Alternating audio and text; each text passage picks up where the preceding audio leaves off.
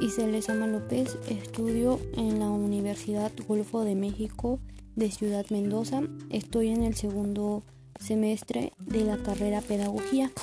Hoy voy a hablarles un poquito sobre lo que es el pensamiento pedagógico, sus fundamentos y sus criterios. Este pensamiento surge con la reflexión sobre la práctica de la educación como necesidad de sistematizarla y organizarla en función de determinados fines y objetivos. Encontramos algunos tipos de pensamientos como es el clásico, el medieval y el moderno. En el clásico nos habla de que nos aporta un conjunto de ideas, reflexiones filosóficas acerca de la naturaleza del hombre y el sentido de la educación.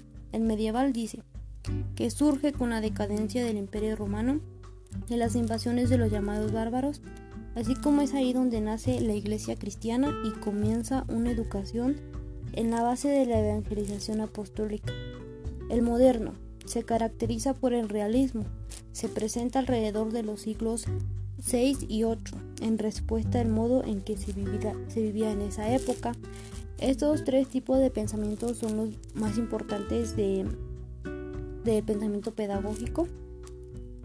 También tenemos lo que es la historia y los antecedentes de este, del pensamiento pedagógico. Comenzó desde los primeros albores de la humanidad, tiene lugar en Grecia y Roma con figuras sobresalientes como Demócritos, Quintiliano, Sócrates, Aristóteles y Platón. La pedagogía en el mundo se hace cada vez más compleja. Pedagogía como historia. El conocimiento del objeto de la pedagogía para cualquier posible historia ideal de la humanidad.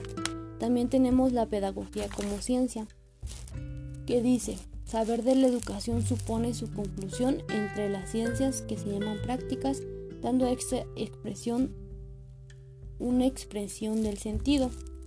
La pedagogía como práctica puede ser tomada como ciencia práctica en amplia acepción.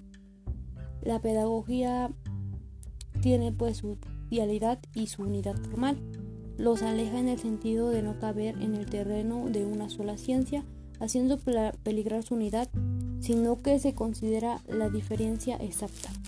Encontramos lo que es la teoría tradicionalista y la teoría constructivista. En la teoría tradicionalista su principal representante era Aristóteles y Platón. Aristóteles buscaba que los niños fueran felices, que encontraran la felicidad para que pudieran aprender. La teoría constructivista es, se trata de construir. Dice que el alumno tiene que tener primero una base para, para un buen conocimiento. Tenemos el aprendizaje significativo y el aprendizaje por descubrimiento. El aprendizaje significativo nos dice que no se olvida, se mantiene en las diversas capacidades que tiene el alumno, además de que crea alumnos que participan. Tenemos tres tipos de aprendizaje. Aprendizaje de representación, aprendizaje de conceptos y aprendizaje de proposición. Su finalidad es dar sentido a las personas, al conocimiento, el poder explicar con sus propias palabras lo que entienden. El aprendizaje por descubrimiento es marco del pensamiento compuesto por valores, creencias y supuestos básicos. El sujeto no recibe los contenidos de forma pasiva, este descubre los conceptos y las relaciones. Sus características que tiene es constructivista, el alumno es el centro, cognitivista, principal interés es el desarrollo de capacidades mentales, industrivista, profesor, mediador y guía, gradual, se rige de acuerdo a la capacidad que deben desarrollarse en la infancia. También hay etapas o modelos, que es el inactivo, el icónico y el simbólico. El inactivo nos dice que se aprende haciendo cosas y actuando. El icónico implica el uso de imágenes, el uso de dibujos y entre más. Simbólico hace uso de las palabras escritas o hablando. Formas de descubrimiento Ahí está el inductivo, llegar a un conocimiento por el maestro, el deductivo.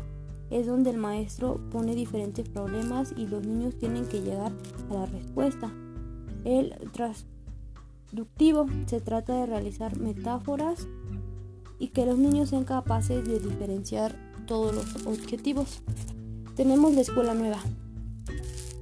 En la escuela nueva, pues el principal representante ahí era Rose, que era el padre de la es el padre de la pedagogía moderna.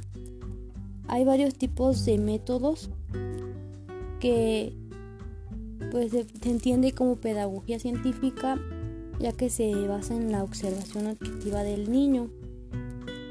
Hay otro que, que también nos habla de que comparte con el método anterior, la pedagogía científica, ya que se basa en la observación y la experimentación sobre el aprendizaje espontáneo del niño. Y también otro que nos dice que la función esencial en, es que los niños y niñas usen el pensamiento y la, y la opción que actúen pensando. Creo, bueno, esto es todo un poquito sobre sus criterios sobre el pensamiento pedagógico. Espero y les haya servido y, y bueno, me retiro. Nos vemos pronto.